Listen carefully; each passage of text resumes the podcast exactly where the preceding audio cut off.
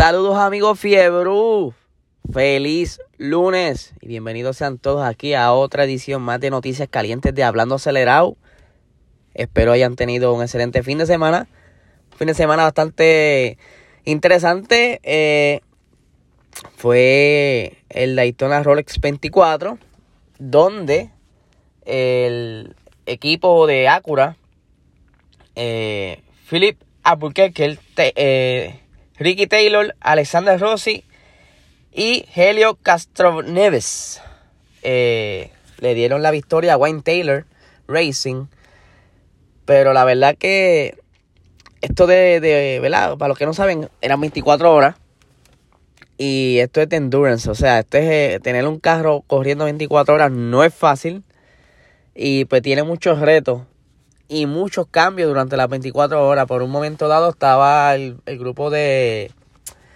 El Cadillac de Ganassi Racing estuvo dominando, ¿verdad? Estuvo como un intercambio. Estuvo el Acura en un momento dado. Estuvo lo, lo del Cadillac de Ganassi.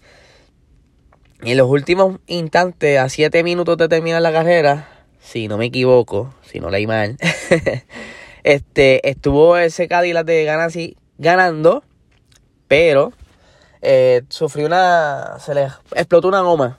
Lamentablemente se le explotó una goma.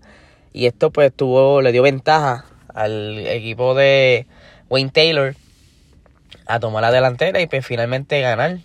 Eh, no tuve la oportunidad de verlo por muchos ratos. Entraba por ratitos y, y veía un pedazo. Porque 24 horas estar pegado al televisor no es fácil. Pero sí vi, vi, el sábado y ayer durante la mañana vi dos o tres jatitos. Y estaba bien interesante, hubieron varias luchas bien buenas. Y esos carros de verdad que están sonando brutales, de verdad que sí. Por otra parte, ayer fue el segundo round de la Liga de la Fórmula 1 de, Puerto Rico y Latinoamérica. Eh, fue en el circuito de Bahrein. Se dio bien entretenida. Eh, en mi experiencia, todavía no he visto la transmisión porque yo participé de la carrera, no, no he tenido oportunidad de ver la transmisión. Pero desde mi perspectiva, eh, yo eh, tuve un par de problemas, eh, más de los normales. tuve que entrar a la pit cuatro veces. Pero nada, este, hubieron varios choques, varias circunstancias. salió el safety car unas tres o cuatro veces, pero estuvo bien entretenida la carrera. Eh, no les voy a dar spoilers por si quieren ver la transmisión. Está en el canal de YouTube de Puerto Rico Gaming.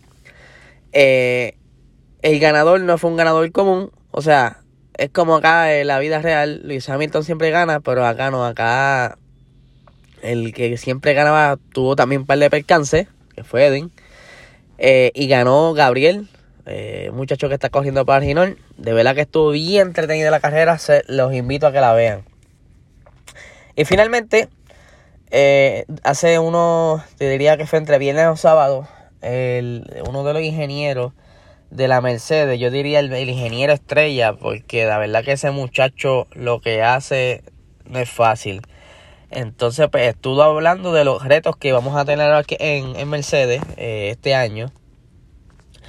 Eh, donde está explicando sobre los retos, porque obviamente con el revolut de, ¿verdad? De, del corte de, de, Ay, se me fue el hilo. El corte de downforce en la Fórmula 1 este año, pues obviamente el piso sufrió unas modificaciones donde todos los equipos están atemplándose para poder entonces ser competitivo porque tienen que prácticamente rediseñar el piso, algo que no es fácil.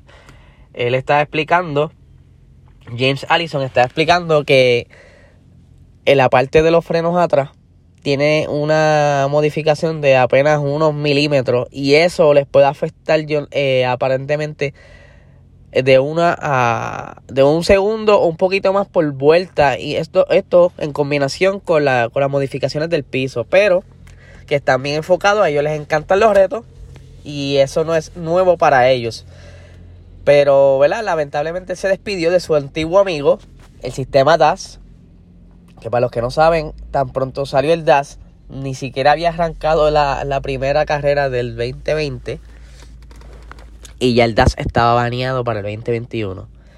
Obviamente esto es para hacerlo más parejo porque era el único equipo que tiene sistema DAS y eso como que no es ventaja ante los demás. Pues entonces lo, lo banearon y él estaba indicando que, que, le da mucha tristeza o frustración porque ellos venían con otras ideas para este año. O sea que no tan solo iban a utilizarlo para calentar gomas o, estirar, el, uso de la goma, sino que tenían otras modificaciones que le querían hacer para este año. Eh, nada, estaremos pendientes. Antes que se me olvide, salió positivo Pierre Gasly a COVID. Eh, ustedes saben que ellos están durante la temporada, desde que arrancó el COVID, ellos se venden como que una burbuja. Están siempre con el mismo corillo. Y, y pues obviamente en el tiempo de descanso no están en la burbuja y no ha sido el único que ha salido positivo en estos días. También estuvo Charles Leclerc. Pero él está bien, o sea, no, no tuvo síntomas mayores, pero él está bien. Eh, ahora, en estos próximos días que ellos vuelven a, a encerrarse, para estar en cuarentena, para poder entrar a esa burbuja, para entonces comenzar la temporada. Pero nada, esto es todo lo que tenemos para hoy. Estaremos pendientes qué más estará saliendo por ahí durante el día y lo estaremos posteando. Eh, dense una vuelta. El sábado también posteé eh, en Spotify, en todas las plataformas de eh, el episodio sobre, eh, hablando de la película Rush, de la Rush, la película de Fórmula 1 de 2013. Muy buena la película. Dense la vuelta para que escuchen un ratito, ¿verdad? Lo que hablé sobre eso. Nada, buen día.